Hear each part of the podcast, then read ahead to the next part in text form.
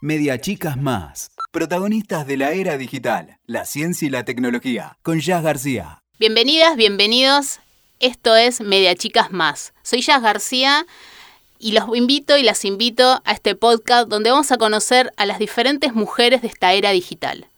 Hoy, en este tercer capítulo, Pepa Urtiberea. Ella es una mujer joven que mide un metro cincuenta, pero es tan potente que lo pequeña como ella se define es invisible a la energía que irradia y todo el trabajo que viene haciendo en temas de datos, data science, lo que es data analítica y sus diferentes proyectos. Las invito a que podamos conocer a esta mujer de la era digital. Estamos en el tercer capítulo de Media Chicas Más, conociendo a estas mujeres que son parte de la era digital. Hoy estamos con Pepa Urtiberea. Pepa, ¿cómo estás? Muy bien, muy bien, gracias. Muy contenta de estar acá, muy contenta de, todo el espacio que Media Chicas le está dando a las mujeres. Me parece como súper importante y súper eh, valioso. Pepa, como les comentaba antes, ella está terminando la carrera, es muy joven, está terminando la carrera en lo que es em, ciencia física y lo que tiene que ver direccionado a lo que es la neurociencia, pero que tiene un recorrido, a pesar de que es joven, tiene un recorrido bastante interesante y más en lo que tiene que ver las mujeres relacionadas a STEM o más relacionadas a lo que es la academia, relacionada a la física, a las matemáticas, a la química, que tal vez eh, en muchos casos, y desde media chicas también lo vivimos en diferentes programas, en donde tal vez están más abocadas a la academia o la investigación y demás. Entonces es muy interesante el recorrido que tiene Pepa en, en los diferentes trabajos que ha tenido en los desarrollos, que bueno, ahí nos va a ir contando. Y a raíz de esto te, quiero preguntar un poco, ¿Cómo fue, digamos, tu recorrido desde... Yo recuerdo que vos estabas haciendo una investigación con, un proceso, como, con un proceso electoral y demás, a hoy estar en un proyecto educativo en un medio. En el medio trabajaste en empresas como Data Science, Data Analytics. Me imagino en algún momento hizo un clic en esto de la academia, ¿no? Porque hay un mundo relacionado a, las mujeres o hombres, ¿no? Claramente, em, relacionados a, lo que es que estudian alguna carrera relacionada más a lo que es la ciencia y que un poco se quedan en la línea de la, de la academia. O vos corregime si no es... No, no, no, obvio. Eh, hay... Hay, o sea, hay, hay una cosa muy loca que pasa en, el, en, en la academia, porque uno pensaría que en Argentina casi no hay mujeres en ciencia y en realidad el 48% de las mujeres, o sea, el 48% de la gente que se dedica a la ciencia es mujer. Es mujer, sí, la otra vez eh, leí un informe en donde inclusive lo que hace es levantar la vara en Latinoamérica relacionada a lo que son las mujeres en, ciencia. O sea, y es un dato súper desconocido. Eh, porque claro, nos encasillamos en lo que tiene que ver desarrollo tecnológico, ingeniería, que claramente ahí sí hay una brecha enorme. Total, sí, sí, sí. Sí, de hecho, eh, en, en, en, Argentina en biología la mayoría son mujeres, en química la mayoría son mujeres, eh, en física estamos en un 30% más o menos, pero en computación hay muchas mujeres que se dedican a la parte más investigativa, digamos, no tan, no tan eh, abocada al, al trabajo eh, en industria. Eh, pero también lo que pasa, que es bastante esto, esto del techo de cristal, ¿no? Y el piso pegajoso, es muy difícil despegar en, en la academia. Es muy común que la mujer quede en, en, en puestos, eh, bases y, y, muy de la mujer en el laboratorio, la mujer que se dedica a la mesada, a, trabajar con... Es muy de tomar un, un rol maternal, ¿no? Odio esta palabra, pero es como de quedarse en el en el bueno, yo me encargo de que esté todo acomodado, de que esté todo preparado, de que toma la responsabilidad. Eh, y eso te, te, dificulta mucho el crecimiento. Eh, y, de hecho es muy... Y aparte, además de esto, también está esta cuestión de que quien está en la academia medio que te introduce en un mundo de que de seguir en la academia y, y seguís y seguís, seguís. Y claramente hoy en día, cruzado con todo lo que es la, tecnología, la era mm. digital, eh, hay una, creo que hoy a la fecha, ¿eh? creo que va a ir cambiando con el tiempo, hay un vacío bastante interesante en lo que es el mercado o la industria o todo lo que tiene que ver data science, inteligencia artificial, que está en búsqueda de, los diferentes perfiles y que bueno, hay, hay como una brecha también en lo que es la academia y el mercado en total, ese sentido. Total, sí, es muy difícil, eh, todavía como hay... Es muy difícil que te hagan el clic de... No, hay una, hay una cuestión medio si se quiere, eh, entre egocéntrica y, y, de superioridad. Todavía el, tema del genio solitario no se, no se rompió y es muy difícil que el científico vea al que produce, que sea lo que sea. O sea, que a veces yo he conocido científicos mucho menos creativos que gente que trabaja en industria por esta capacidad que tenés de adaptarte a cosas, a cambios, a... Eh, vos por ahí estás, no sé, dedicándote a una investigación y puedes estar toda tu vida dedicándote a estudiar exactamente doctora, todo el recorrido, ¿no? El caminito. Total, es un camino que está redefinido, que a veces es más fácil, como eh, es más fácil quedarse en, el, en lo que conoces y en, bueno, no sé, me dedico a estudiar este gen en súper profundidad y voy a estar un montón de años haciendo distintos tipos de experimentos y haciendo cambios y o sea, creciendo mi profesión, pero en algo como muy poco muy poco aplicado a veces, ¿no? Claro, y a vos cómo, te, cuánto fue ese clic? Porque de alguna forma fue, porque digamos vos sos científica, estás en ese proceso, muy te queda nada. Como científica que llegaste a un estudio que, de procesos electorales, después generaste, claramente aplicado, ¿no? Mm. Lo puedes contar un poco mejor, pero digo, eh, trabajar en una empresa como Data Science, o sea, hubo un clic bastante fuerte, como que te diste cuenta, claramente vos estás un poco interpelada tal vez de, todo lo que es un mundo de comunidades como mm. hackers, digo, entornos que tal vez un poco dice, uno puede vincularse y decir, ah, ok, pará, pasan otras cosas también en torno a esto todo lo que es la evolución de la inteligencia artificial y demás. ¿Cuándo fue ese momento que dijiste, para, yo puedo hacer otra cosa? Sí. Pasaste por el Instituto del Cálculo, digo, no sé, digo, hay como, hay como un, un recorrido a pesar de tu edad, como decía antes, hay un recorrido que vuelvo, en algún momento hay un clic. Sí, el Instituto del Cálculo es lo único que no puedo dejar. Eh, hay algo de la academia ahí que, te, te, pega, sí, es tremendo, es un chicle. Pero bueno, el eh, trabajo que hace el Instituto del Cálculo, lo que es el CONICET, digamos, es, es, es grandioso, digamos, mm. porque tenemos suerte de tener, digamos, todo, de alguna forma, todo ese trabajo, esa investigación, ¿no? Sí, es increíble. Yo siempre le agradezco enormemente a mi mentor de, de carrera, de profesión y de vida, que es Guillermo Solovey, que fue mi director en, el, en todo el, toda la investigación que hicimos sobre el proceso electoral, que seguimos haciendo, que no, no abandonamos, y que... Mm, y que y bueno, él, él un poco me abrió la cabeza de... Yo, yo, yo tenía algo ahí, ¿no? Como había un fuego a interno de no me alcanzaba. A mí nunca nada me alcanza. Se eh, inquieta. Sí, tremendo. Y, la, y a veces el laboratorio no es para personas muy inquietas porque tenés que tener una como una metodología y una disciplina, muy fuerte. Eh, que no es que no tengo, pero que llega un momento en el que digo, bueno, eh, algo más, como cambiemos un poco, eh, está todo bien, con, o sea, he trabajado abriendo sanguijuelas, ¿no? y eso como no, no lo cuento, pero, pero estuvo ahí, me tocó abrir sanguijuelas sin ponerle un electrodo y medir... Y, y, bueno, y un poco eso, como había un fuego mío que me decía, che, tengo que hacer más cosas, hay algo que no me alcanza. Eh, me empecé a vincular con los chicos del Gato y la Caja, que, mm, bueno, o sea, trabajé con ellos un tiempo largo y estuvo claro, muy que ellos también, para, bueno, para quien, quien no conoce a, lo que es el Gato y la Caja, es como un medio, un poco entre medio, eh, investigación, en donde también son, hay una mezcla entre tecnólogos y también científicos que lo que tratan de es de llevar, digamos, el mundo académico a una forma más didáctica, eh, trabajando con datos y demás, eh, y que de alguna forma se consume o como un medio con diferentes historias que hacen también investigaciones que están muy buenas. Entonces ahí claramente hubo algo, porque es algo relacionado y no, ¿no? Total, total. Empecé a descubrir como un poco eh, que había otro mundo más allá y que se podía conectar. Y en el momento en el que me di cuenta que como de A a B no había tanta distancia, entonces dije, bueno, por ahí es cuestión de animarme. Y, hay algo que, me pasa todo el tiempo, que justo recién acá afuera me estaba diciendo.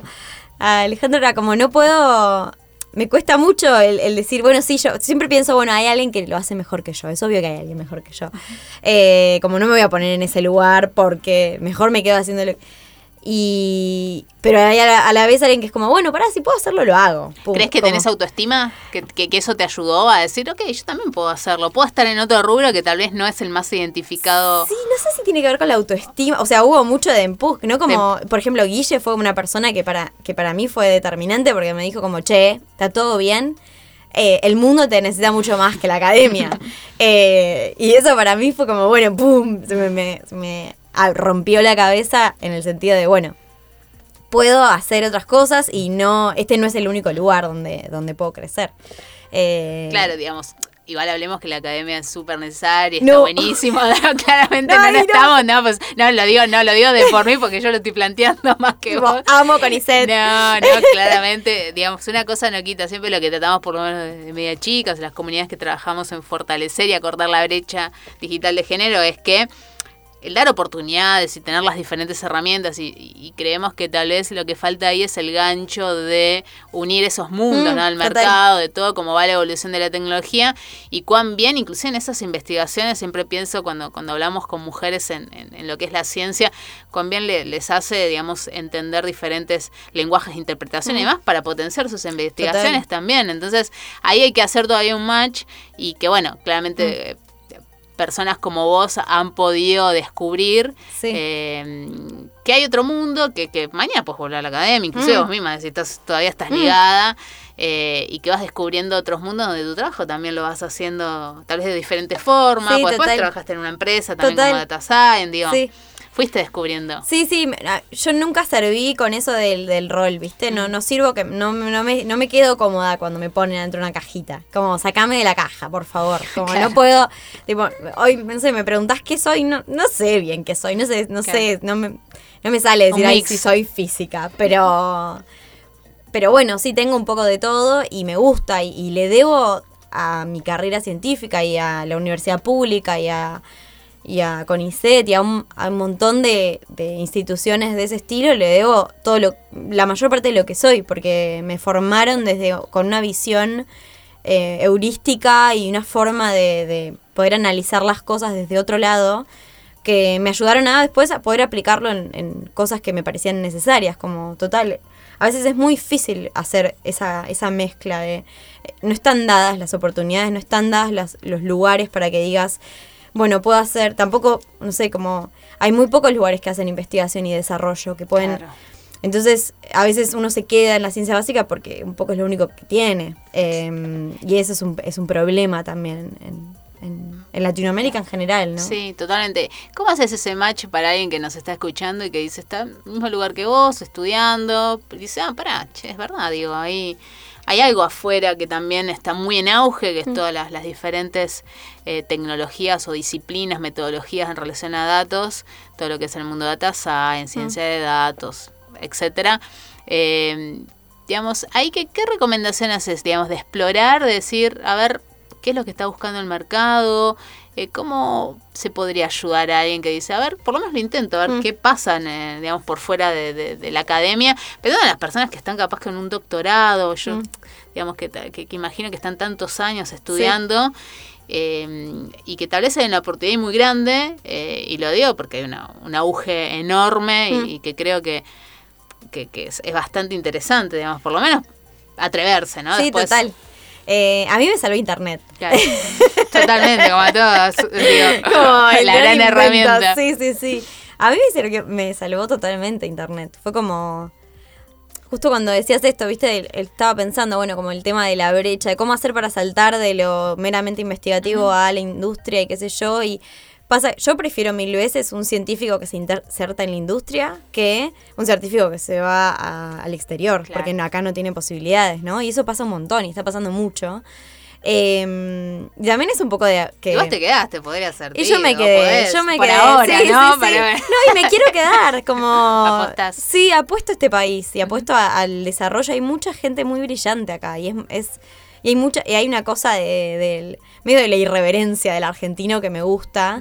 De, de, bueno, hagamos, no sé, sale mal, puede salir mal, como tomamos las cosas con menos precaución, y eso está bueno. Sí, eso delatado en muchos casos con alambre, creo que mm. tenemos un, plus ahí eh, súper interesante eh, de hacer cosas como increíbles con poco, o con pocos recursos, es algo que, que es bastante, una característica, muchas veces se sufre, pero después te da un potencial enorme.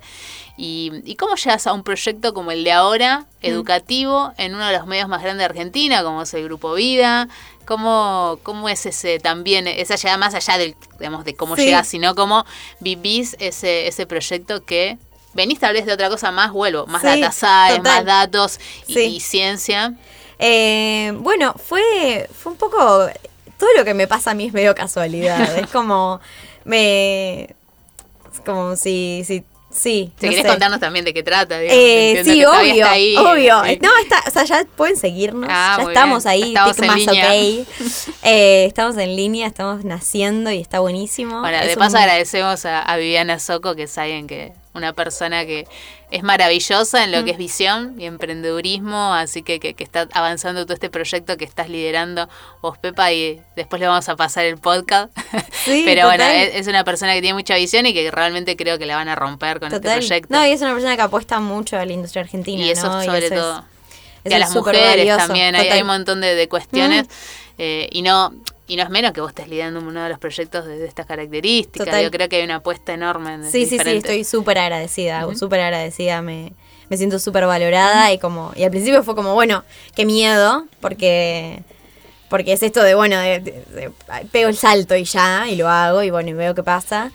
Pero, pero la verdad es que lo vivo con mucha alegría. Estamos, estamos desarrollando un medio de de divulgación de cultura y ciencia para adolescentes con una visión eh, como más em, como, como esto sacarle el peso a esto del, del, celular es una porquería y de que los pibes están colgados en el celular y no hacen nada y más como che están por ahí están descubriendo un montón de cosas mucho más rápido que vos eh, que pensás que están volviendo eh, y que en un meme tenés mucha más información que la que, que la que tendrías en, no sé, en un, en un libro de texto que tenés que buscar las cosas, como tienen otra forma de comunicarse y un poco es eso, es apelar a estos pibes, a encontrarles el, tono y encontrarles el, interés y, mostrarles que, está bueno, como que está bueno aprender, que está bueno saber, que los pibes son curiosos, que tienen ganas de saber y, y un poco ese es el, camino que estamos haciendo. Es una plataforma en línea, ¿cómo se llama?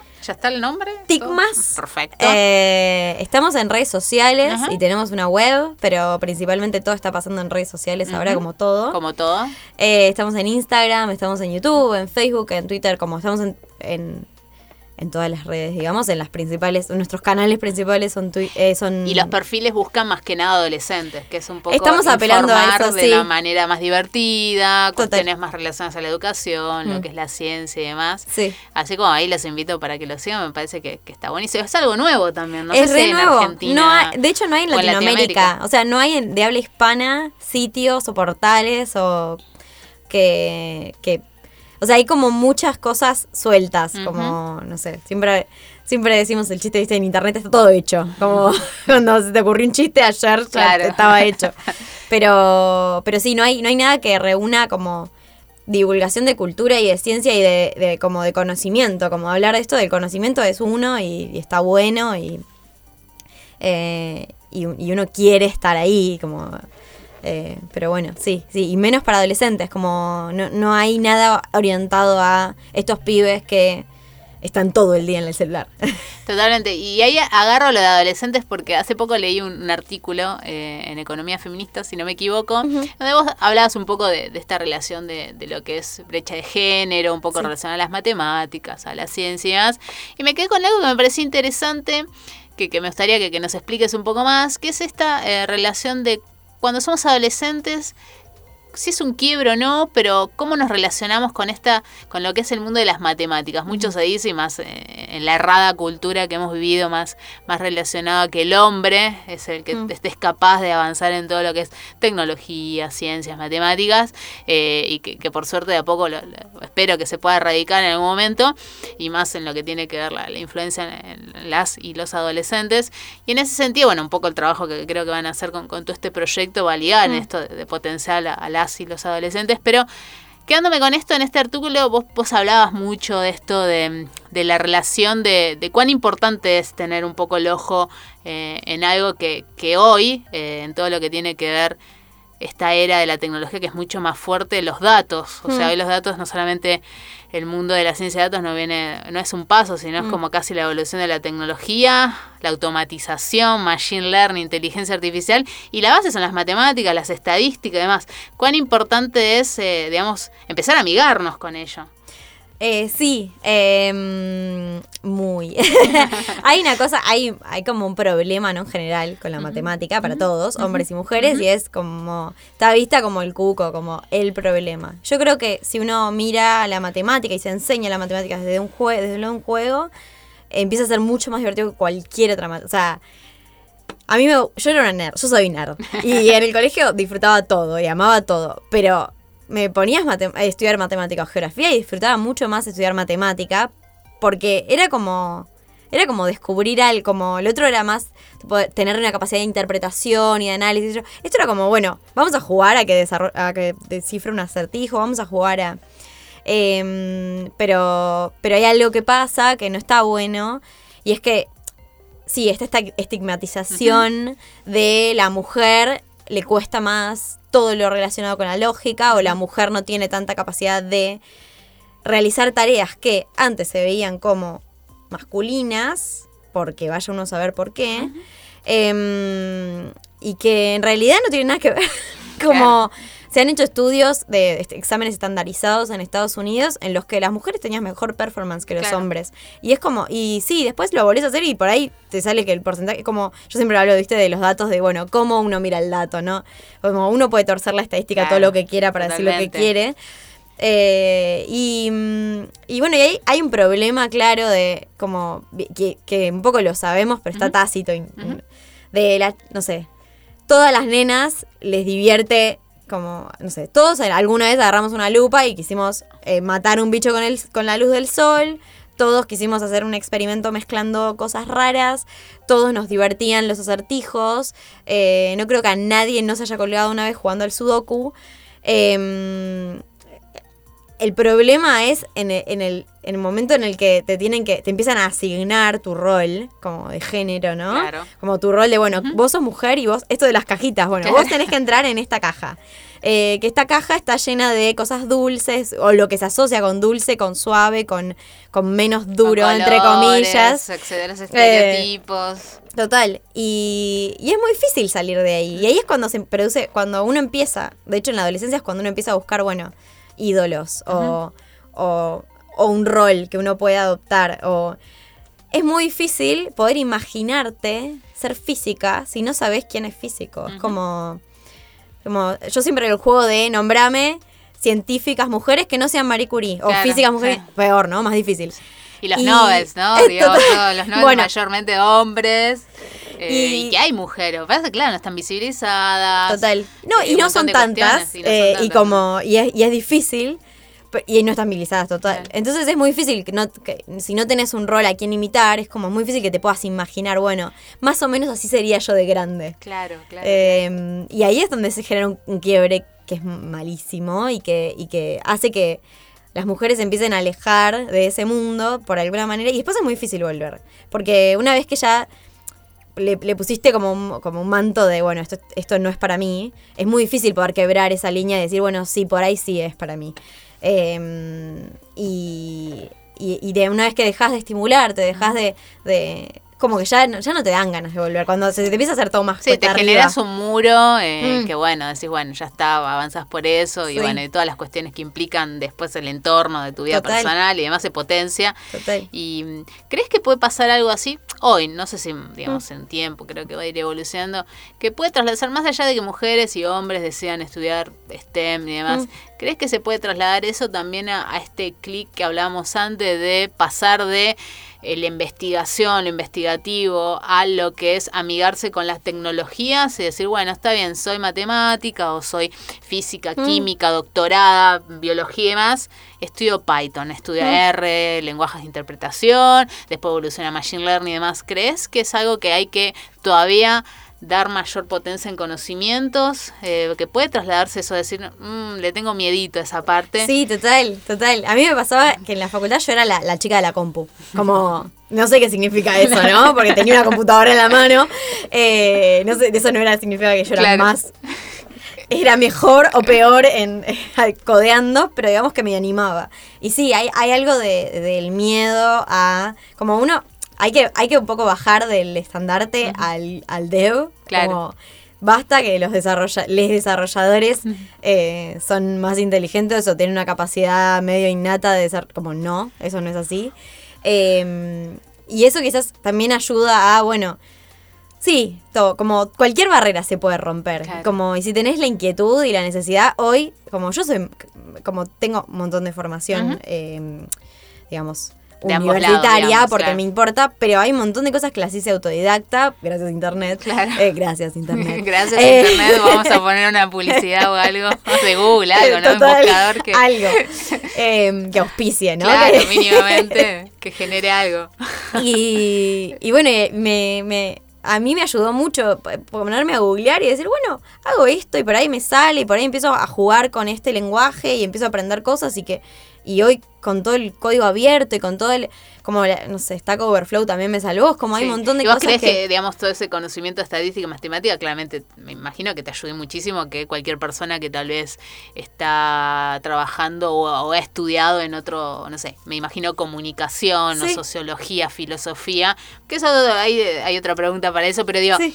eh, ¿te ayudó? Claro, me imagino que la academia, todo lo que es la base, te- digamos, de, de estadística, matemáticas y Sí, demás, me imagino que... Obvio, y yo siempre digo, es como, y es para mí, o sea, es muy difícil verla, como si yo te- le digo a un comunicador, che, vos re podés ser data scientist, me va a decir no, Tipo, no, no, no sé prender la compu, apenas imprimir, pero mm, eh, es ba- para mí la, la base de todo es querer hacerse preguntas, Claro. como... Si vos te querés hacer preguntas, después el medio lo vas encontrando y lo vas desarrollando y, y bueno, y esto es como, hoy hay un millón de portales gratuitos que tienen un montón de De información, cursos, de sí, cursos montón. que puedes aprender y de, y de data, como, como hay mucho, mucho por hacer, hay muchos datos abiertos para jugar, para modelos, entonces es como un poco de... de- Sí, hay, hay un mundo muy relacionado a todos estos temas, claramente relacionados a datos, eh, a datos y, y- y cursos y demás. Digo, hay internet claramente que es una gran herramienta Mm. y eso siempre estamos ahí, digamos, difundiendo, Mm. porque claramente mm, hay como que todavía que inyectar todavía este, este, digamos, o amigarse a todo lo que se viene en el mundo de, de datos. Y, mm, y en ese sentido también pienso, ¿no? Digamos, a la hora que vos me estás contando Mm. esto de, de- de la academia o las mujeres, hombres que están estudiando esta carrera, ahí nosotros también notamos mucho, digo nosotras por, por media chica, que tenemos varios programas Sí, y demás, obvio. y estamos muy trabajando en lo- todo lo que tiene que ver ciencia de datos, eh, notamos que, que- que claramente hay ese- ese- esa brecha todavía de, de- de decir, bueno, pará, tengo, hay otras posibilidades, eh, puedo trabajar en una empresa, Mm. hoy, hoy en día, eh, vos, vos digamos, recién lo decías, Mm. esto de perder el miedo a los devs, a Mm. que los desarrolladores son... Y te diría que hoy si sos... eh, Voy a, voy a poner como dos ramas. Si sos matemática, estudiaste economía, estudiaste física, química, sos científico, este, te diría que sos hasta más potente, y sin dar de jerarquización, pero sos más potente en la industria porque las, las grandes empresas, organizaciones, gobiernos Sí. están, se les cae la baba Mm. buscando perfiles relacionados a lo que tiene que ver ciencia de datos. Sí, y un montón. Antes era Data Science, ahora Data Sí. Analytics, ahora es NLP. Y ahí meto filósofos, lingüistas, porque hay empresas que nos dicen, nosotros tenemos 100 personas, de las 100 personas, 20 estamos contratando a lingüistas, a filósofos, porque andan todo lo que es proceso de lenguaje natural, Total. que es todo otra. Mm. Y cada vez más, o sea, antes vuelvo, había dos o tres categorías dentro de este mundo y ahora hay casi que te diría un montón Total. de búsquedas que se amplía cada vez más. Sí, sí, cada vez más específico además. Hay una oportunidad enorme también de... Sí, no sé cómo lo total. ves vos, pero... No, no, no. la o sea, la industria es. Primero tiene empleo cero, como es ridículo. Y, y después tiene hay, una búsqueda enorme y hay un des- o sea, hay mucho por hacer, que eso es lo más emocionante. Claro, a mí me, eso. me mueve un es poco como el- todo te claro. por hacer, es decir, es machar los dos mundos y empezar a hacer como- cualquiera que se sienta es un algoritmo de, no sé, para una organización, gobierno electoral, transporte, química, no sé, relacionado a la educación, pim pum pam, lo que vos quieras, Mm. está como todo Sí, sí, hacer. todo está verde y eso es emocionante y eso es divertido. Y la verdad que aprender a desarrollar es muy fácil. Como es aprender otro, otro lenguaje, pero, pero no es muy ale- no es que es aprender alemán. Claro. Es como, es aprender algo lógico que, que ya un poco está ahí dentro de la intuición. Es como formalizar la intuición. Eh, y, y lo bueno de toda la gente que, que se mete en la industria de data porque en realidad data scientist es un invento, es como, no es que hay una carrera de data scientist, que uno nace data scientist, es tipo la vocación de Claro. data scientist no existe. Y aparte un data science es una construcción de un montón casi Total. te diría de, de habilidades, no es que solamente aprendes Python ya sos data science. Total. No, la verdad es que no, tenés que aprender un montón Mm. de, de, no sé, de estrategias, de De hay un montón de Mm. cuestiones. Pero bueno, tal vez tu camino en principio es ser mínimamente, no sé, analista en, en- en datos Total. o algo que puedas estructurar, analizar. Bueno, no, hay para no ir tanto a lo puntual, pero hay toda una, una cuestión de, Sí, de sí. camino. Para mí, como hay que como animarse y, y- y buscar y, y tratar de esto, de encontrar, bueno, ¿qué puedo hacer yo desde mi lugar? ¿Qué puedo, qué, qué pregunta? Yo, yo siempre hago este mismo ejemplo, este mismo como hilo de pensamiento de, bueno, ¿qué pregunta me quiero hacer yo? Como, ¿qué pregunta me desvive a mí? Como que, que digo, ¿cómo sería? Bueno, esto lo puedes llevar. Hoy una chica me preguntaba sobre eh, trata de personas. ¿sí? Sobre los da- y es como, y era periodista y está, como, y es feminista y tiene como un enfoque re distinto. Pero yo le dije, bueno, si vos agarrás los datos de trata de la línea 145, y como hay un montón de información que te estás perdiendo o que por ahí podés, a veces los datos lo que hacen es reafirmar o acomodarte la intuición. Eso que crees que más o menos es así, los datos te dicen, bueno, es por acá o por allá. Eh, y entonces está, está buenísimo, como lo que, lo que solo lo que hace falta es esto, tener una pregunta. Como con la pregunta después ya podés empezar a construir y, y poder hacer un montón de cosas. Entonces hay que un poco como abrir la puerta y bueno, animémonos y vengan y, y como hay espacio de sobra en el mundo de, los datos para Sí, todos. hay, hay para hacer de todo y como vos bien decís, es un camino, digamos, que por suerte está casi todo por hacer y que va en auge y en evolución, así que ahí a no perder el miedo y, y avanzar en, por lo menos agarrar un tutorial y decir, ¿qué onda? ¿Qué es Mm, esto? Y sí. aprender de ahí de a poco. Eh, a mí me, siempre me gusta preguntar algo más relacionado a lo personal, porque Sí, está bueno conocernos. no, no te voy a preguntar nada, pero- nada loco, no, no, no. No, No me- eh, no me da miedo ¿Vos te sentís feliz con, con la carrera que empezaste a, o, o tenés todavía una zanahoria? eh, que ahí decís, bueno, mi zanahoria en realidad es en construcción, estoy camino a eso. Mm. Ah. ¿Cómo, cómo lo ves Eh, de lo personal? Un poco, de perso- No, personal y, sí. lo- y que se entrelaza, ¿no? No, con, y con sí, lo personal. con lo total. Sí, a- Y más que uno ama lo que total, hace, ¿no? Total, Entonces- yo soy como una apasionada, entonces es muy difícil separarlo. Hay una realidad, es como esa frase de "Tra- trabaja de lo que amas y ser... mentira, como Claro. no, uno a veces es súper miserable. Tipo, claro, claro. que te levantás mal. Sí, sí, obvio. Eh, y las cosas se hacen cuesta arriba y todo pasa, es real y no, como no, no romanticemos tampoco la profesión. Totalmente. Pero, pero, pero sí, yo soy una apasionada y es muy difícil separar Mm. eh, una cosa del otro. Y como si, si no estoy bien en el trabajo, no estoy bien en, en mis día a día. Mm. Entonces, y además yo siempre digo, como no sé, uno trabaja 8, 9, 10 horas por día, que es un montón de Es tu un vida. montón de tu vida. Eh, entonces, si no estás haciendo algo que más o menos te gusta, que, te, que sentís que tiene potencial, que sentís que estás construyendo algo, eh, medio que no, no, no sé si tiene tanto sentido.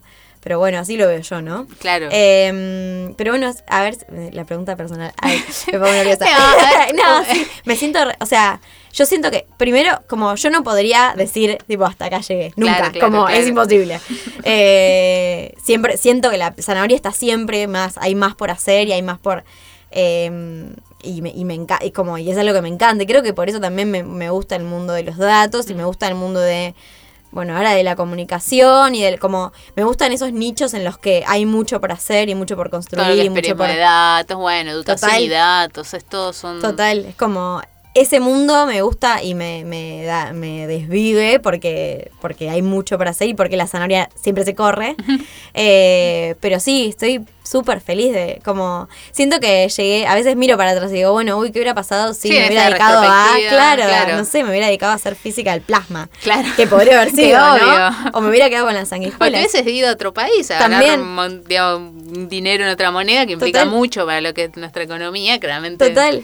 Eh, y no, y la verdad que no me arrepiento de nada. Estoy muy contenta con, con los caminos que estoy haciendo todavía, ¿no? Porque no terminan. Eh, Y aparte da esa sensación de que estás desafío tras desafío, Mm. digamos, un poco lo contaste un poco eh, en todo lo que es tu trayecto pequeño o largo, dependiendo de dónde lo veas, de, edad o no, y que sí, hay desafíos que es, bueno, en un medio, antes en otro medio, antes en una empresa, digamos, investigación. Hay una combinación que claramente digo, es, hay, un hay una potabilidad de, avance y que, es interesante y que vos decís, bueno, te, te, sentís en un momento y dices, para, estoy, estoy contenta, ¿no? Es como que te tenés un poco la moto y decís... No, está, está buenísimo, ¿no? Hacer esa retrospectiva de, bueno, pará, ¿hasta dónde?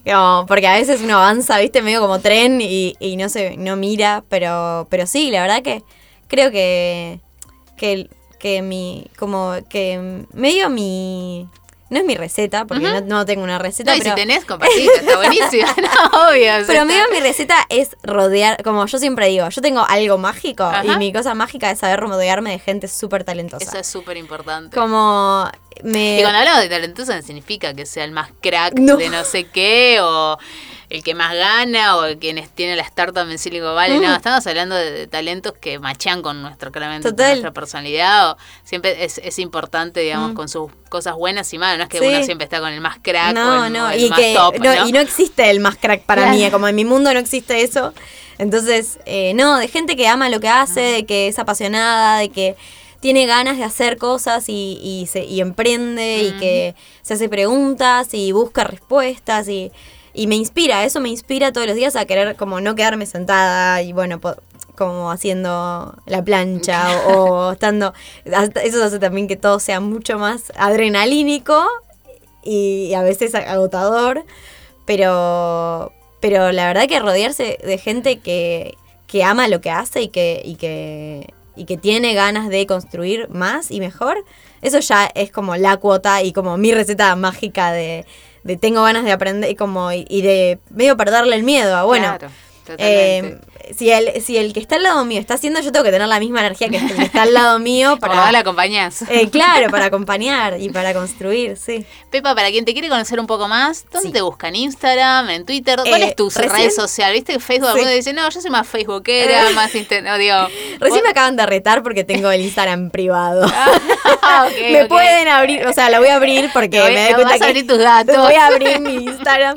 pero yo estoy en Twitter mucho. Eh, como, es, la que más te, copa, digamos, a la hora de, eh, compartir. a la hora de compartir información, me parece como un como la red de la información y, de, y del compartir el, día a día y, los proyectos y me gusta para eso. Instagram me parece más como una linda vidriera. A veces me, me baja la autoestima Instagram, es más la vidriera de, tu, de tu día pero, pero lo voy a empezar a abrir. en Twitter soy Pepa Urtis. Em, en Instagram soy Pepa Ortiz Berea. Y si no, soy Paloma Ortiz Berea, porque mi nombre real, mi nombre no artístico es Paloma. Eh, y tengo, y tengo un, bueno, la web que ahora la tengo muerta, pero la estoy por vivir, que es palomaortizberea.com. Bueno, ahí seguramente vamos a, vamos a leer un poco de lo que hiciste, lo que vas a hacer. Sí, sí, estoy largando unos cursos ah. de, de, bueno, de, de scrapeo y de ah, cómo combinar y qué sé yo, como el año pasado el, empezó todo el recorrido, estuve en Mozilla Fest eh, dando un curso de cómo, cómo scrapear eh, Twitter y cómo sacar data y cómo interpretar data de ahí, qué sé yo. Y entonces estoy armando ese curso eh, como un recorrido y lo voy a poner en la web esta que estoy editando. Así que bueno. Buenísimo. bueno, ahí espero que lo subas porque vamos a estar ahí todas deseosas y deseosos de buscarlo. Bueno, Pepo, muchas gracias por tu no, tiempo. Por favor, y bueno, es un placer. Sí, sí, sí. Siempre me invitas a hacer cosas súper piolas, así que es como una emoción. Bueno, pronto la vamos a escuchar, así que, Pepa, muchas gracias. No, gracias a vos. Escuchaste Media Chicas Más con Jazz García. WeToker. Sumamos las partes.